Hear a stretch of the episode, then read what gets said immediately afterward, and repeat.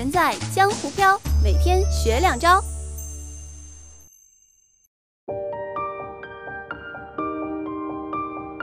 理解自己，理解世界，打开人生更多可能性。大家好，我是李松蔚。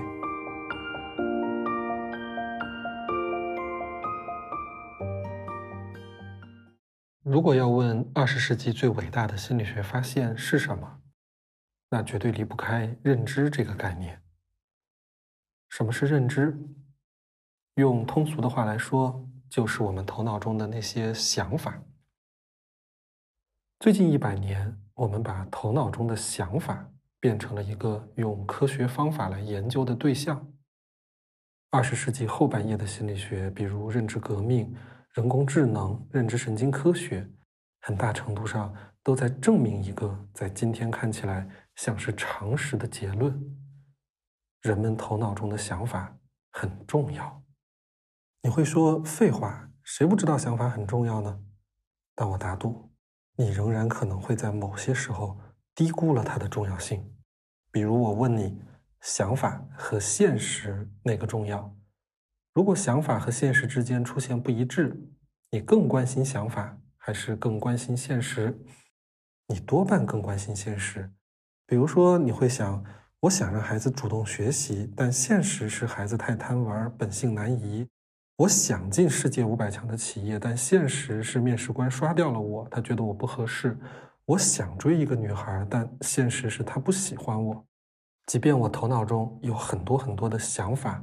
啊，我觉得我能追到他，可是你会劝我说放弃吧，不管你怎么想，人家不喜欢你就是不喜欢，你又改变不了现实。但我告诉你，不对，有一些时候想法是可以改变现实的，这不是天方夜谭，这是每天发生在生活当中的事儿。我们举一个经济学的例子，经济的好坏是客观现实，对吧？它有具体的指标，比如股市的指数，很客观。可是这些数字的涨跌取决于什么呢？很有意思，它取决于多数人的想法。如果大多数人相信一只股票要涨，那这个股票就一定会涨。为什么？因为大家都抢着买，买的人多，价格当然就涨上去了。反过来，如果大家都相信一只股票要跌，齐刷刷的抛售，那它真的会跌。跌到什么时候呢？到一些人相信见底了，开始接盘了，它就真的稳住了。心理学里，这叫自我实现的预言。如果你在炒股，除了研究市场环境、一家公司的经营状况之外，啊，这是现实。你最好同时也了解一下人们是怎么想的，市场的情绪如何。这家公司经营的好，但是大家相不相信它经营的好？这不是没有用的东西。因为大家相信什么，很可能就会发生什么。你的想法可以影响，甚至是决定现实。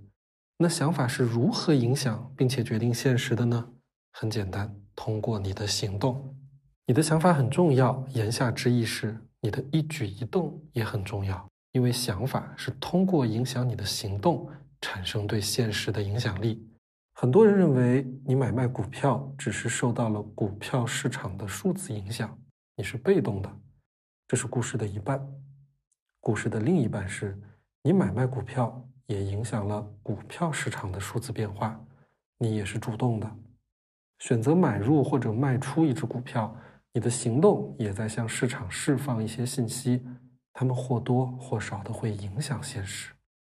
每个人都在通过自己的行动创造现实，但常常是自己意识不到的。如果我头脑中有一个想法，我很差，我是个一事无成的失败者，它就会导致一个行动。我可能在面对一个任务的时候什么都不想做，我只想躺在床上玩游戏。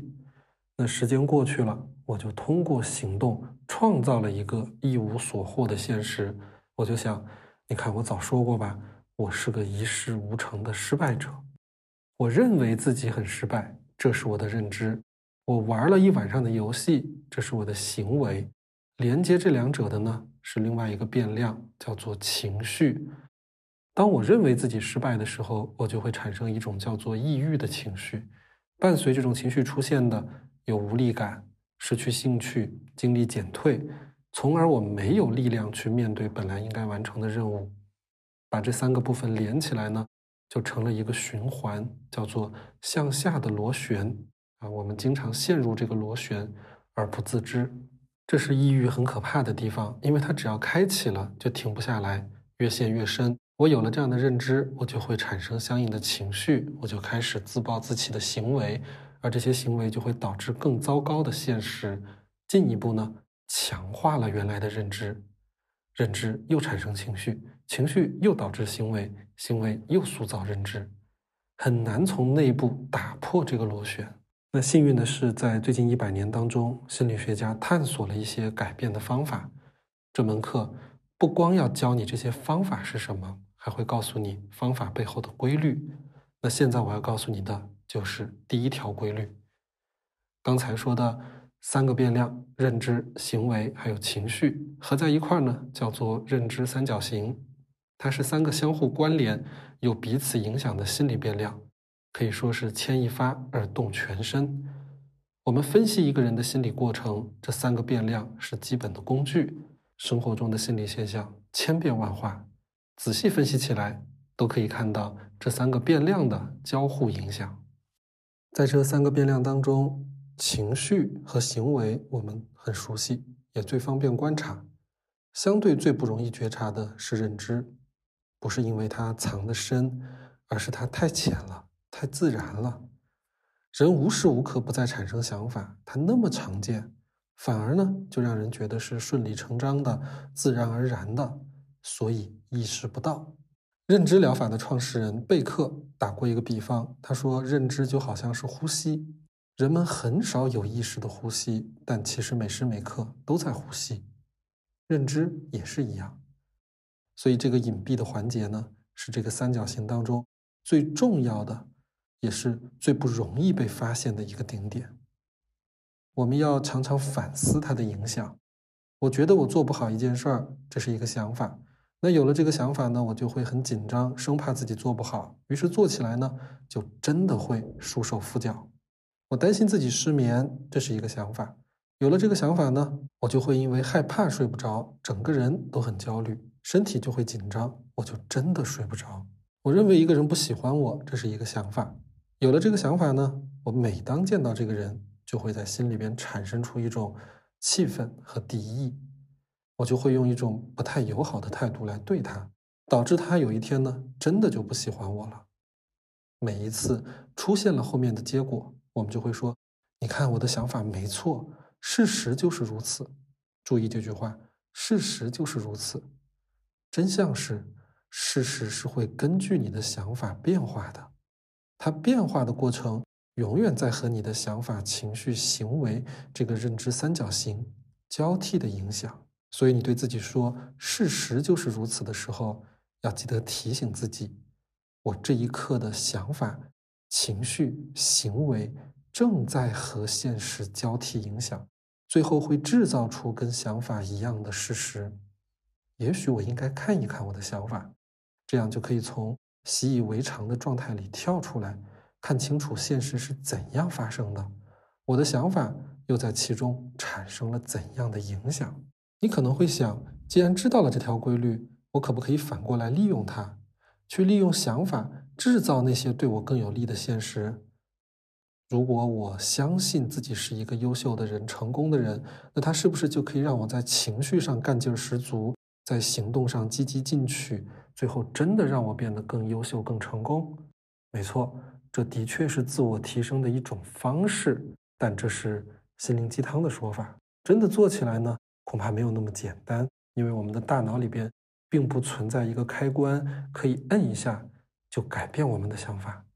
我对自己说，从现在开始，我要相信自己很好。那我就真的相信了吗？不一定吧。我心里边认为自己不好，我也没办法自欺欺人。不管我怎么对自己说我很好，我很好，我很好，我还是很难真的控制自己的认知。所以，我们学习这个规律，不是为了立刻改变我们的想法，而是为了让我们意识到，我们头脑当中呢有这样的规律。我们需要关注自己的想法，先看到它，然后去研究它。最终能够改变它。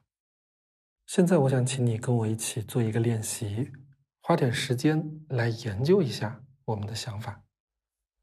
怎么研究呢？首先，请你准备一张表格，我想请大家在上边填上三个问题。第一个问题：我是谁？第二个问题：我从哪里来？最后一个问题：我来干什么？这三个问题都是老生常谈了，但是重新提出来呢，是为了有一些。不一样的思考。首先是我是谁？你的第一反应可能是我是张三，我是李四，啊，我是李松蔚。但这只是一个代号。代号的背后是什么呢？你可能接着会想到你的职业，你是某某公司的职员，你在做什么岗位？然后呢，做这个岗位的可能不止你一个人，所以你还有什么让你区别于其他人的独特性？那你可能就会说到自己的兴趣爱好啊、个性特点，然后我们就会越来越接近那个真实的自己。有的人可能很自信的说：“我是一个天才啊，我是一个注定要改变世界的人。”那也有人呢会有一些情绪性的表达，他说：“我是一个屌丝，我什么都不是。”有人会说自己有幽默感，也有人说自己很严肃，有人觉得自己有价值。那也有人说自己是自由而无用的灵魂，有人觉得自己值得被别人重视，也有人恨不得呢永远都不要被人关心。凡是这些跟自我有关的印象，心理学里有一个专业名词叫做自我身份认同，它是我们很多底层认知的基础，也是我们认识这个世界的参照物。好，你一边写，我一边给你解释它有什么用。我们对日常事物的判断，很多都是从我的角度出发的。大家都学过《小马过河》这篇课文吧？说河水是深还是浅呢？这好像说的是河水，其实啊，它是以我们自己为参照物的一个看法。所以你是把自己当成高大的牛伯伯，还是矮小的松鼠弟弟？这个就会改变你的很多判断。那生活当中呢，我们经常会有这种情况。你对朋友说自己是一个内向的人，朋友说没有啊，我觉得你平时挺外向的，我才是真正的内向，好吧？表面上你们是在谈论内向，其实呢，你们处在不同的参照系，你们的讨论就很难达到一致。那现在你在我是谁这一栏上的回答，他会告诉你，你平时运用的是怎样的参照系，你为什么会产生各种各样的想法？第二个问题，我从哪里来？这代表了我的家乡、我的教育、我的专业、我的家庭、我的社会阶层、我的民族、我的文化，他们是我过去接收的各种各样的经验。可是过去呢，我只是在接收，我很少去思考，不知道这些经验会给我造成什么样的影响。可是他们呢，已经自动的变成了我认知的一部分，而且是至关重要的一部分。它形成了很多基本假设，比如说你在中国很传统的环境里长大，你就会觉得子女不可以对父母直呼其名，那样很不尊重。那后来你换了一个环境，你接触了很不一样的人啊，外国人，然后你发现啊，原来不是所有人都这样的，原来还有的人叫父母他就是叫名字，那一刻就是你成长的时刻，不是说以后你也要直呼其名。可是你看问题的角度就打开了，你不会再默认一些东西是对所有人都成立的，你会知道这只是我们一部分人的想法。通过填写这一栏，你会看到有哪些过去的经验影响了你的基本假设。在随后的课程中，我们将会一次一次的冲破这些基本假设。第三个问题，我来干什么？这是什么呢？这是你头脑当中。给自己的使命，你活在这个世界上，你追求什么东西？哪些东西对你是重要的？他们的优先级是什么样的？像有的人很看重金钱，有的人呢追逐权力，这是我们比较熟悉的。但我们还有更多，有人追求独立，也有人追求呢到处都是朋友。有人觉得家庭孩子是第一位的，也有人想要多享受一点无拘无束的自由时光。有人看重成就感，也有人看重体验和过程。有人追求一切事情都由自己做主，也有人追求将来有一天什么事儿都可以别人帮忙搞定。我们带着这些不同的期望，就会做出不同的选择，走上不同的人生道路。那即使我们遇到相同的事情，也可以表现出完全不同的态度。有人说我好像没有什么追求，那不可能。你好好梳理一下你的生活，一定有你认为重要的事儿。有人说真的没有，我每天的生活就是吃了睡，睡了吃，打游戏。那你追求的也许就是享乐。也许对你来说，享乐是最重要的。在我来干什么这一栏当中呢，你可能会非常坚定地写下自己要做的事情，也可能对自己的答案充满怀疑，甚至可能你什么都没写。这里写下的不一定是你未来要去的地方，但在学习完这门课之后，我们会重新思考自己的答案。你可能会更坚定，也可能会全盘推翻。好，我们回答完这几个问题。每一个问题的答案呢都没有对不对、好不好，它也可能不是唯一的。但我们先把它写下来，在写的过程中，有可能你会想：哎呀，我怎么是这样的？好 low 啊！我我我想怎么改变一下？不要着急啊，不要急着改变，也不要那么快的评价自己，就把自己当成一个客观的对象来认识你的独特性。好，最后呢，把你的答案。写完之后，最好能够保存在什么地方？它非常重要，因为我们在后面的课程中还会回到这里。好，今天的课到这里就结束了。我们对自己的规律呢，多认识了一点点。二十世纪心理学最伟大的地方，就是把人的心理变成了一个客观的研究对象，可以认识，可以提问，可以分析。以前呢，想法是我们的司令官。他一发号施令啊，我们就得往前冲。当我们冲到什么地方呢？我们为什么去那里？没想过。我是一个失败的人，我为什么失败？好像就生来如此，我只能认命。可是现在，这个司令官他本身变成了一个可研究的对象，我们就终于有机会改写自己的命运。接下来的课，我们会在此基础上更深入的理解自己。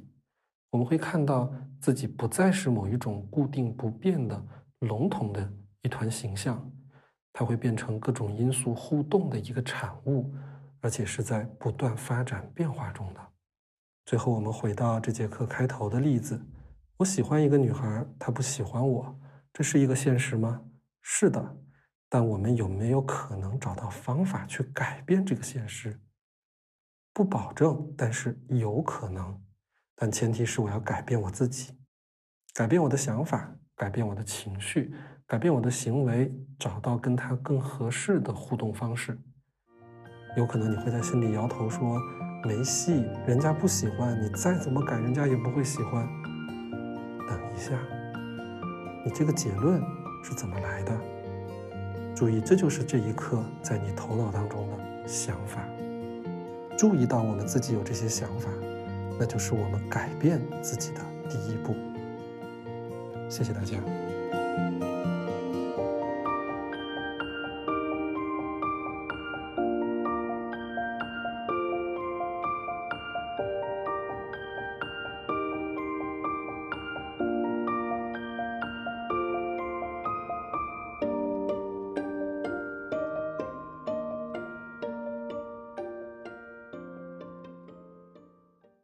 关注“学两招”公众账号，更多精彩内容尽在“学两招”哟。